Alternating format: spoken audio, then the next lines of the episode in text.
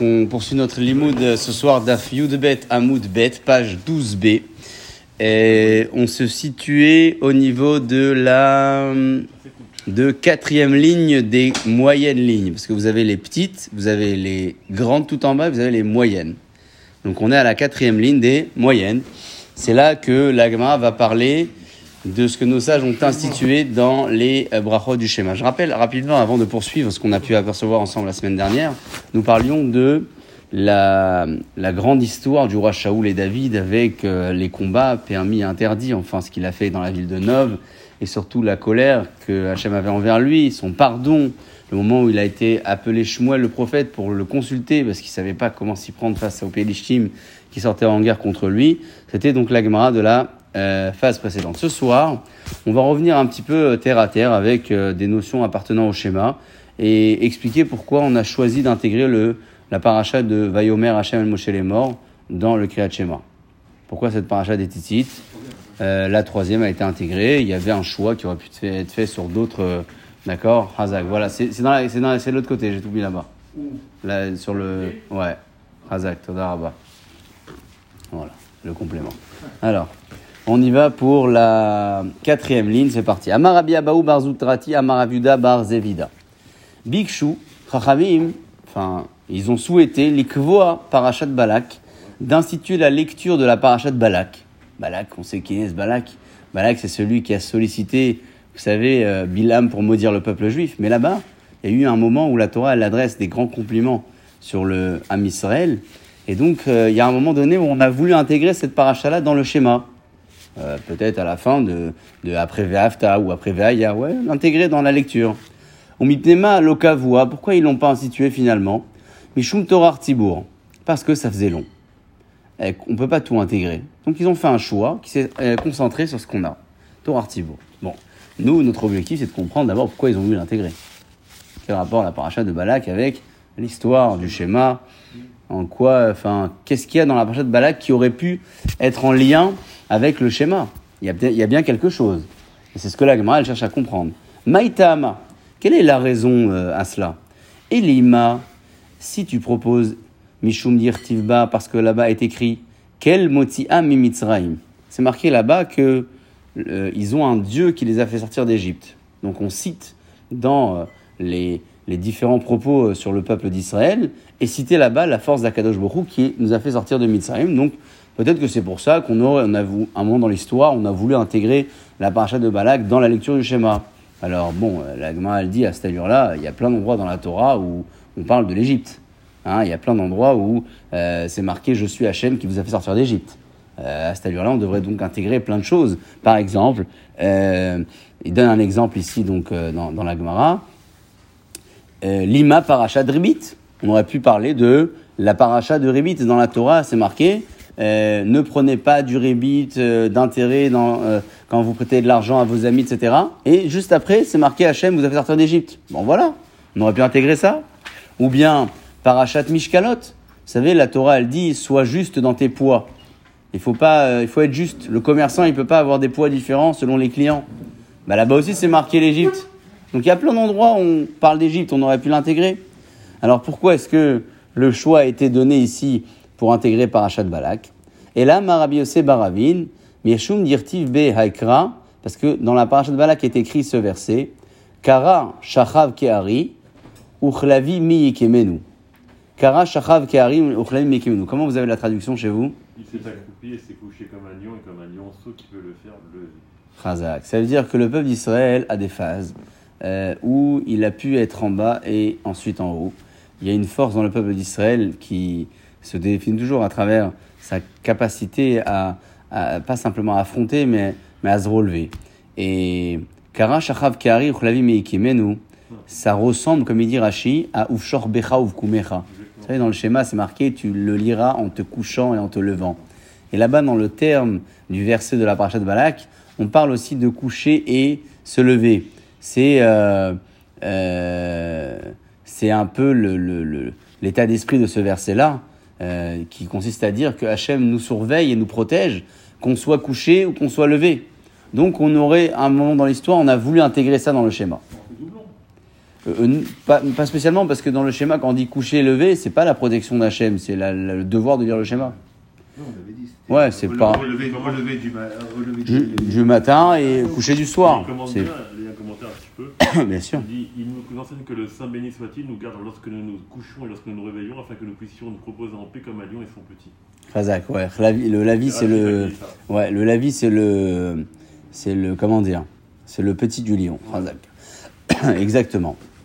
Euh, donc, euh, c'est pour ça qu'on a voulu intégrer la parcha de Balak.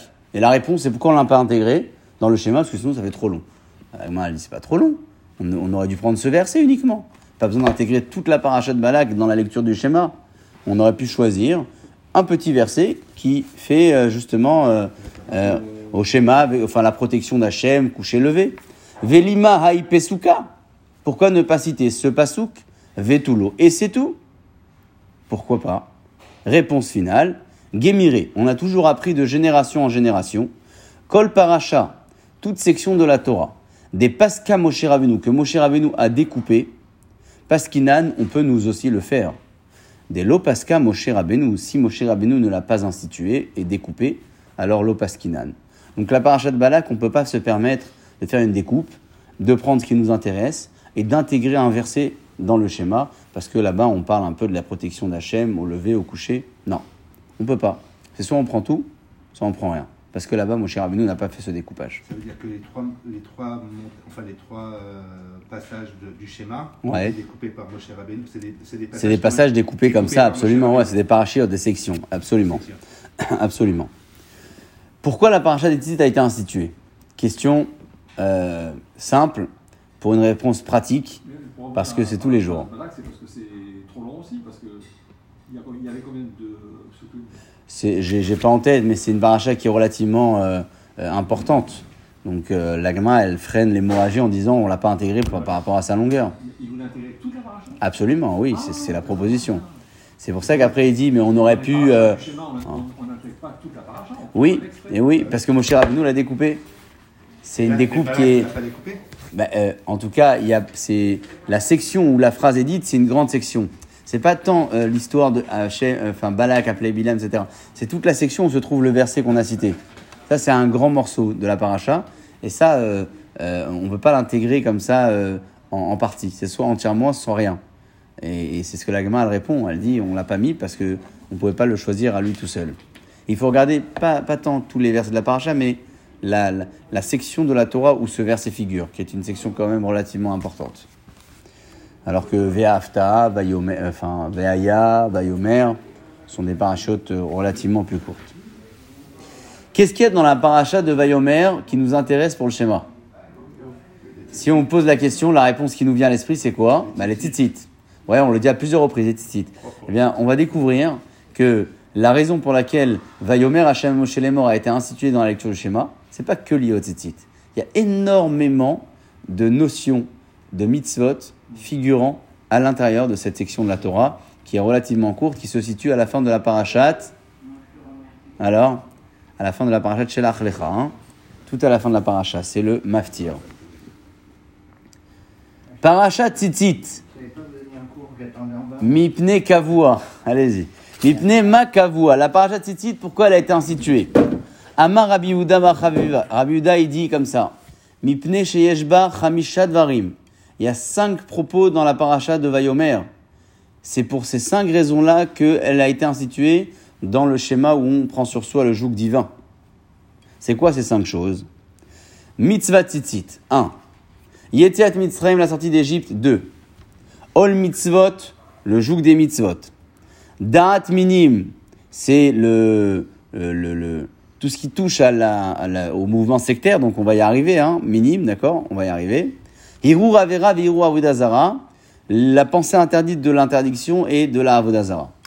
On a donc ici un panel de notions clés dans notre croyance en Akadosh Baruch qui figurent dans la paracha du Vayomer. Bon, euh, les tzitzit, si on se pose la question c'est écrit où, on le, ça vient à l'esprit immédiatement, on sait où c'est écrit les tzitzit, c'est écrit à plusieurs reprises. Mais les autres, il va falloir les déchiffrer. Toutes les notions qu'on vient de voir, les quatre autres, elles sont écrites où dans cette paracha du, euh, du Vayomer. Et l'Agmara, elle, euh, elle explique, d'accord Bishlama, je comprends Hanetlat, les trois premières des cinq. Mais Farshan, elles sont écrites noir sur blanc dans Vayomer. Où est-ce que c'est écrit Ol mitzvot, de prendre sur soi le joug des mitzvot. Dirtiv, c'est marqué au item auto, vous verrez le titit. Ou zrartem, vous souviendrez, et kol mitzvot Hashem, tous les mitzvot d'Akadosh Baruch. Joug des mitzvot, et figure dans cette phrase, on a une réponse claire. Les tzitzit, dirtiv, ve'asu lahem tzitzit. C'est marqué, ils feront pour eux des tzitzit. Là aussi, c'est clair, noir sur blanc, la notion des tzitzit est écrite. Euh, Qu'est-ce qui nous manque encore? Yetet Mitzraim, la sortie d'Égypte. Bah, elle est écrite, elle aussi. Yerti, c'est marqué, Asher Otseti Otam Eretz Mitzraim. Là aussi, on parle de la sortie d'Égypte. Il nous en manque quelques-uns, finalement, euh, et c'est ce que la Gemara, elle dit. Et là, Da'at Minim, Irur Avera, Veirur Avodazara, quand on parle de l'interdiction d'adhérer à des mouvements sectaires, ou de la Avodazara, ou de penser à la Vera, Minalan, d'où on sait ça? Où est-ce que c'est écrit dans la paracha des Tzitzit? À quel moment? Vous allez voir que c'est des mots qu'on dit tous les jours. Des Tanya, c'est marqué Achare Levafrem. Dans le schéma, on dit Velo Taturu. N'allez pas explorer Achare Levafrem après votre cœur. De quoi on parle? Zominut. On parle de l'interdiction de de, de minutes, c'est la picorsut, ouais, c'est ceux qui vont à l'opposé de la Torah, on appelle ça le- les mouvements sectaires, d'accord? Ça c'est, n'allez pas selon votre cœur. Vechen ou Omer, il y a un verset qui confirme un peu ça.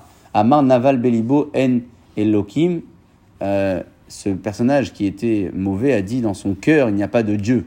On voit que la minute, la notion d'être anti-Dieu, elle démarre dans le cœur. C'est ça que dit le schéma Achare Levafrem. N'allez pas après votre cœur. De quoi elle parle? Elle parle de l'interdiction de minute. C'est le premier point. Minime, ouais, c'est ça, minime. Minute, c'est la notion, ouais. Le, conso- le concept, et minime, c'est ceux qui adhèrent. Et quel rapport avec le titit à ce moment-là Euh, pas tout à fait en lien, mais on peut le trouver. C'est que Parce qu'on nous demande, dans, dans- dans- dans le, dans le, Sidour, on nous demande de- d'embrasser les titites à ce moment-là. euh, l'autre Tatour Achare Levafrem, Ouais.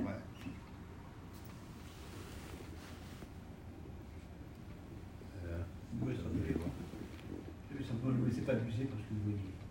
sous la Tzenen, d'accord, ou Item ben, C'est à ce moment-là. Oui. C'est pas le Achare Levafrem, non, c'est sous la. Levafrem. Non. Achare Levafrem, Je c'est autre Je vais chose. le trouver, je vais le trouver là. Demani Hashem Elokechem. Sortie d'Égypte. C'est bon? Là. Levafrem, Achare Enechem, c'est après vos yeux. Après vos yeux. Ah oui, ah oui, c'est pour ça qu'on met sur les yeux. Là, c'est la, la prochaine référence. C'est quoi les yeux? C'est quoi les yeux? Achare Enechem, n'allez pas explorer selon vos yeux, c'est Iru Ravera. Ça fait référence à l'interdiction de penser à la Vera. Le chemin, le chemin de la bandière. Ouais, ça démarre par les yeux. Ça démarre par les yeux. Et il y a un verset de Shimshon qui le prouve. Vayomer Shimshon et la vie. Shimshon a dit à son père Ota Kahli, prends-la pour moi, elle qui y Shara Beenai, car elle est, bon, elle, est, elle est bien à mes yeux. Bon, on voit que l'union que Shimshon a eue a démarré par un désir qui était euh, euh, visuel, Hazak. Et enfin, on termine le, le, le passage du Vayomer. Asher atem zonim achareem. Vous allez faire des actions interdites après votre cœur, vos yeux. Il est marqué atem zonim, c'est quoi? Zohiru ravodazara. Ça fait référence à l'interdiction de penser à l'idolâtrie. Vechen omer eznu achare abalim. Il y a un verset qui confirme, dans un cadre d'idolâtrie, que le terme de euh, zonim, c'est un terme qui convient à une, euh, un comportement idolâtre. Voilà, Rabotai la, la, réponse globale euh, que la Gemara rapporte pour expliquer pourquoi Vayomer Hachem El Moshe est mort a été intégré dans le schéma. Parce que le schéma, c'est le joug des mitzvot, le joug de la royauté divine, et on, on donne finalement aussi une paracha dans laquelle se trouvent des notions clés de notre Emouna, clés de notre pratique, les tzitzit notamment qui nous rappellent la Torah en général, euh, l'interdiction de penser à la Vera, à la Vodazara, euh, explorer d'autres, d'autres, comment dire, cultures, euh, tout ça figure dans le Vayomer. On se concentre maintenant sur la mitzvah de rappeler la sortie d'Égypte. Est-ce que vous savez qu'on a une mitzvah de rappeler la sortie d'Égypte? Mitzvah. Euh, on, vient de le dire, dans Vayomer, euh, dans plein de vidéos de la Torah, marqué Ne fais pas ça, je suis Hachem qui t'a fait sortir d'Égypte. C'est un peu là où le peuple d'Israël est devenu un peuple. On a commencé à exister à partir de la sortie d'Égypte. Et cette, cette, cette notion de, de dire la sortie d'Égypte le jour comme la nuit, elle est référencée dans la Mishnah qu'on va commencer à étudier ce soir. C'est une Mishnah qui est assez passionnante parce que elle nous raconte en, en sous-entendu, vraiment entre les lignes, l'histoire d'un grand personnage qui s'appelle Rabbi Lazar Ben Azaria. On le dit dans la Haggadah de Pessah, hein, cette Mishnah, qui dit euh, Je suis presque à l'âge de 70 ans et je viens de découvrir la possibilité de mentionner la sortie d'Égypte euh, euh, même la nuit. Pourquoi presque comme 70 ans? Parce que l'histoire raconte un petit peu plus loin que Rabban Gamiel, qui était le Nassi, le chef, a été euh, retiré de sa place et ils ont nommé un jeune homme qui s'appelait Rabzar Ben Azaria. Mais lui, il était très jeune. Alors bon, il fallait quand même qu'il soit crédible. Et Akadosh Bokhu a fait un miracle. En une nuit, ce jeune homme qui avait 18 ans a eu une barbe qui a blanchi. Et c'est pour ça que lorsqu'il s'est exprimé, il disait Hareani Keben. J'ai l'aspect d'un homme de 70 ans, mais il ne les avait absolument pas. C'était vraiment une apparence de sagesse qui se dégageait de lui parce qu'il fallait qu'il ait ça. On commence donc la nouvelle Mishnah et on parle de la sortie d'Égypte qui est dans nos obligations de mentionner, euh, euh, de les mentionner dans, dans la nuit comme le jour. Mazkirin, on mentionne Yetziat Mitzrayim Balelot, la sortie d'Égypte la nuit. Où est-ce qu'on la mentionne? Bah, Dans la paracha du schéma de des Tzitzit, c'est marqué là-bas. Amar Abelazar Ben Azaria. Abelazar Ben Azaria, il raconte Hare Ani Keven Shimam Shana. Je, suis comme à 70 ans. Velo Zachiti, j'ai pas mérité. J'étais amer. Yetiat Mitzrayim Balelot. Que de mon temps soit dite la sortie d'Égypte même dans la nuit. Euh, c'est pas, enfin, je viens, je vais la découvrir, il dit, raconte cet homme-là. Co- comment je vais l'apprendre Je vais l'apprendre par un homme qui s'appelait Benzoma. Benzoma, il faut savoir qu'on ne connaît pas son nom. Le fils de Zoma. On ne sait pas c'est quoi son nom, parce que, comme Ben Azaï, on raconte sur eux qu'ils étaient tellement attachés à la Torah qu'ils n'ont pas voulu faire le choix de se marier. Ils ne pouvaient pas. On leur a dit, mais non, je peux pas, la Torah, je peux pas m'en détacher. Et donc, euh, ça a été un reproche euh, qui leur a été fait. Bien sûr, c'est pour ça qu'on ne les a jamais appelés par leur vrai nom. Le fils de un tel. Ils ont fait un choix, c'était un choix qui était euh, réfléchi. Ils ont dit, Ma'ese shenafshi batora. Très surprenant. Alors, qu'est-ce qu'il a enseigné ce Benzoma Il a dit comme ça. C'est marqué dans le verset, les ma'an tizkor et yom tzetecha, afin que tu te souviennes jour de ta sortie, mais Eretz Mitzrayim de l'Égypte, kol yeme chayecha. C'est quoi kol yeme chayecha? Yeme chayecha hayamim, kol yeme chayecha lelot. C'est quoi kol yeme chayecha? Tous les jours de ta vie. Il aurait euh, simplement euh, fallu noter, bah, yeme chayecha, ou chayecha. Tu, tu le dis pendant toute ta vie. Chayecha, ça veut dire toute la vie. Pourquoi c'est marqué kol? En français, on rajoute des mots comme ça quand on parle, mais les versets, ils sont précis. C'est quoi kol yeme Eh bien, le kol, il nous apprend quelque chose, et le mechayecha nous apprend quelque chose. Qu'est-ce qu'il nous apprend ces deux-là? C'est le- l'enseignement de cette Mishnah. Alors, yeme quand c'est marqué les jours de ta vie, tu mentionnes la sortie d'Égypte. Hayamim, c'est pour dire que tu dois le faire le jour. Et kol yeme le mot kol qui veut dire tout. Halelot, c'est la nuit. Donc c'est ce qu'il dit cet homme-là qui a blanchi. Il dit, on a un personnage qui nous a appris la référence pour laquelle on doit lire la sortie d'Égypte même la nuit comme le jour. C'est la vie de Benzoma. Hachamim, ils disent non. Ils disent que de ce verset, on n'apprend pas jour et nuit. On apprend que le devoir de mentionner l'Égypte, c'est maintenant et même quand le Mashiach viendra. Et on va essayer de comprendre ça dans le début de l'Agmara. C'est la vie des Chachamim. C'est comme ça que la Mishnah se conclut. Chachamim omrim, yeme chayecha olamazé. Quand le verset dit mentionne l'Égypte dans ta vie, bah c'est ici dans ce monde maintenant. Et kol, le mot kol, les havi. C'est pour dire que même quand le Mashiach viendra, eh bien tu devras mentionner. Et on va essayer de comprendre ça. Comment c'est possible que même pendant le Mashiach, on parlera de la sortie d'Égypte? La elle va se poser la question. Elle va ramener des versets qui vont prouver qu'au Mashiach, ça y est, c'est une nouvelle page, une nouvelle existence. Alors quoi, on va rappeler encore le passé du peuple, la sortie d'Égypte, etc. C'est vraiment pratiquement ça, le, le 70% de- de- des lignes qui vont arriver jusqu'à la fin du chapitre, avec des, phases d'histoire et des exemples pour comprendre comment est-ce que un miracle nouveau peut effacer le côté extraordinaire d'un miracle ancien. Quand on vit un miracle, waouh, on vient encore un autre miracle, waouh, et le dernier, ça y est, il est un peu périmé, il est derrière. C'est ce que la va nous expliquer. Tania, je suis en bas dans les quatre dernières lignes de la page. Amar lahem benzoma la chachamim. Benzoma est venu voir les chachamim. Qu'est-ce qu'ils ont dit chachamim? On se rappelle, ils ont dit que même pendant le Mashiach, on parlera de la sortie d'Égypte.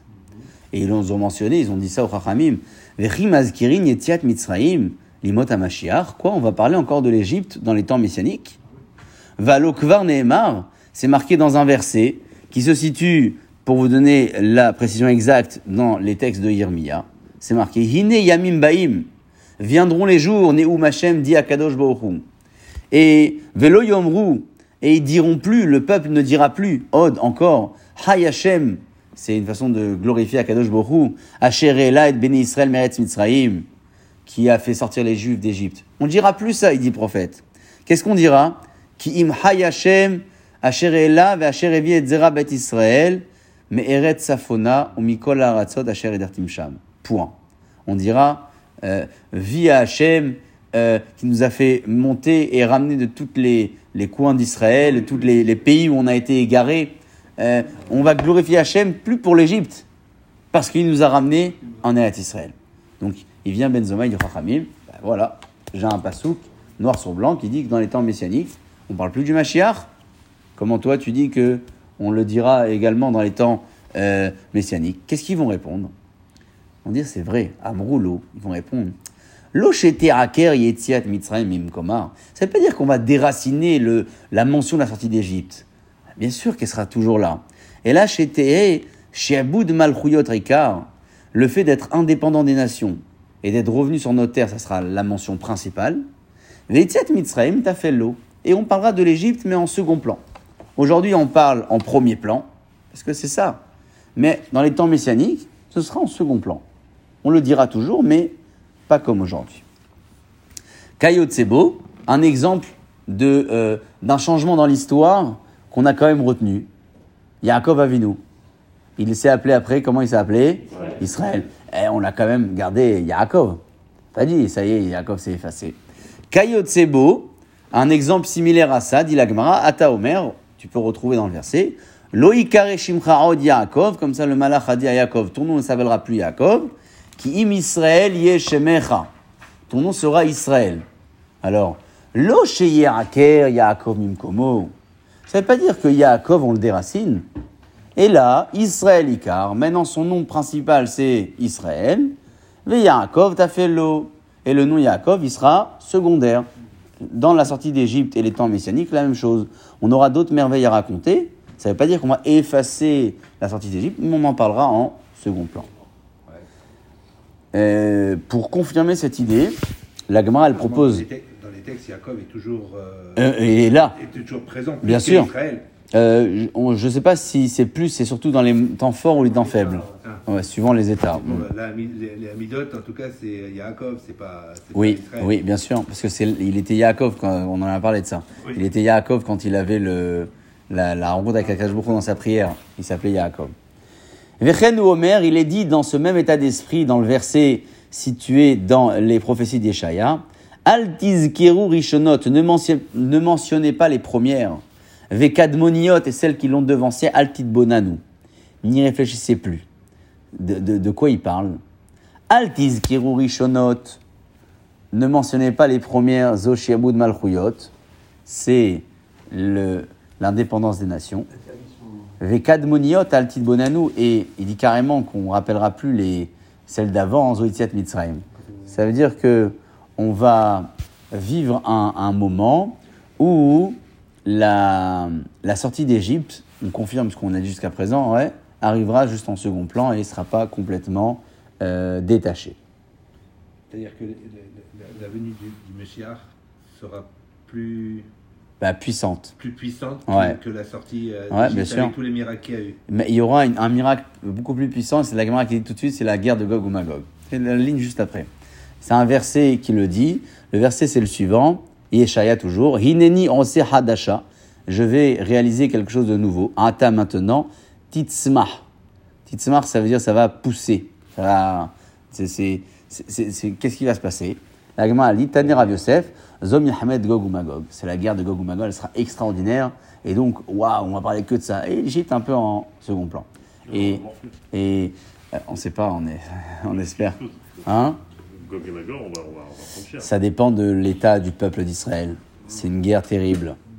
Être Et pour comprendre la grandeur du miracle qu'on vivra, la Gemara, elle donne euh, un peu l'histoire de ce personnage qui marchait en chemin et qui a rencontré un, un loup et ben, il a été sauvé. Alors il racontait à tout le monde, waouh, tu sais, j'ai rencontré un loup et il rencontre un lion. Waouh, il était sauvé. Il raconte à tout le monde, le lion, le lion, il a oublié le loup. Et après, il fait, il fait face à un serpent. Il a réussi à s'échapper. Alors il raconte plus aux gens le lion, le loup. Il raconte que le serpent. Mais ben, même s'il a vécu juste avant les premiers, mais ça y est, il, raconte le plus, le plus lourd, ouais, le plus costaud. C'est un peu ce qu'on va vivre nous aussi. On va raconter Gog ou parce que ça va être euh, extraordinaire. C'est le machal que la Gemara donne. Machal, les ma d'avardomé. Tout ça ressemble à quoi? Les Adam a un homme, Shaya Me'alech Baderer, qui marchait en chemin. Ou Pagabo Zev, il a rencontré un loup. Venitzal Mimenu, il a été épargné de ce loup. Verya Mesaper Veoler, il racontait à tout le monde, Maase Zehev, l'histoire de ce loup. Ensuite, Pagabo Hari rencontre un lion. Venitzal Mimenu, il a été sauvé de lui. Verya Mesaper Veoler, Maase Hari, il racontait à tout le monde le lion, le lion. Pagar Bonahash, ensuite il rencontre le serpent. Venitzal Mimenu, il a été sauvé du serpent. Shachar Maase Shneem, il a oublié les deux premières. Vaya Metsaper Veoler, il racontait à tout le monde que Nahash, l'histoire du serpent. Af, car ainsi aussi, Israël, le peuple d'Israël, Sarot Haonot, les dernières détresses et miracles, on espère, mais Shakehot et Tarishonot nous feront oublier les premières. Mitzrayim préfiguraient les, asservissements qui allaient suivre dans la, dans la. Oui Et à partir du moment où on est libéré de ces asservissements avec le Nabi El-Mouchéach, donc euh, automatiquement, On sera libéré des anciennes. Oui, bien sûr. Bien sûr, il y a une grande part de logique là-dedans. Euh, Peut-être que dans l'état d'esprit du changement, hein, euh, on peut aussi parler de Avraham et Avraham, euh, parce que l'agma, elle va en parler de suite, de Sarai et Sarah, de ce changement de nom radical où on retient plus l'ancien et on garde que le nouveau. Et la Torah dit carrément attention, on n'appelle pas Avraham Avram. C'est un vrai problème. Donc, c'est peut-être, la Gemara, en parle ici parce que peut-être que Yaakov, on a dit non, non, on a gardé, mais Avram, non. Avram, on s'est complètement détaché. Ce que la Gemara raconte, c'est les quelques dernières lignes euh, qui nous restent. Avram, ou Avraham. Avram, c'est Avraham maintenant avec le Ré. Pourquoi il a rajouté un Ré? Batechila, au début, Naase Avle Aram. Il était père de Aram. C'était sa, sa contrée, là-bas où il habitait. Ouais Référence. Ulbasov, et ensuite Naase Avlechol Haolam. Kulo. Il est devenu père à tout le, monde entier. Av Hamon Goïm, le père d'un très grand peuple. Avraham. Av Hamon Goïm. D'accord C'est contracté dans le mot Avraham. La même chose. Sarai, hi Sarah. Sarai, c'est Sarah. Batechila, Naasit Sarai Leumata. Au début, elle était prince de sa nation. Princesse, pardon. Ulbasov, Naasit Sarah Haolam. Elle est devenue princesse de tout le monde entier par la suite. Et enfin, on parle de celui qui respecte pas le changement de nom de Abraham. Tan et la Gemara raconte Bar Kapara. Kolakore les Avraham, Avram, tout celui qui appelle Avraham, Avram avec son ancien prénom, en verbe assez, il transgresse un point positif de la Torah. Chez Nehemar, c'est marqué dans le verset, Veaya Shimcha Avraham, et ton sera Avraham. Donc il faut l'appeler Avraham. Plus que ça, le prochain maître, il est beaucoup plus fort.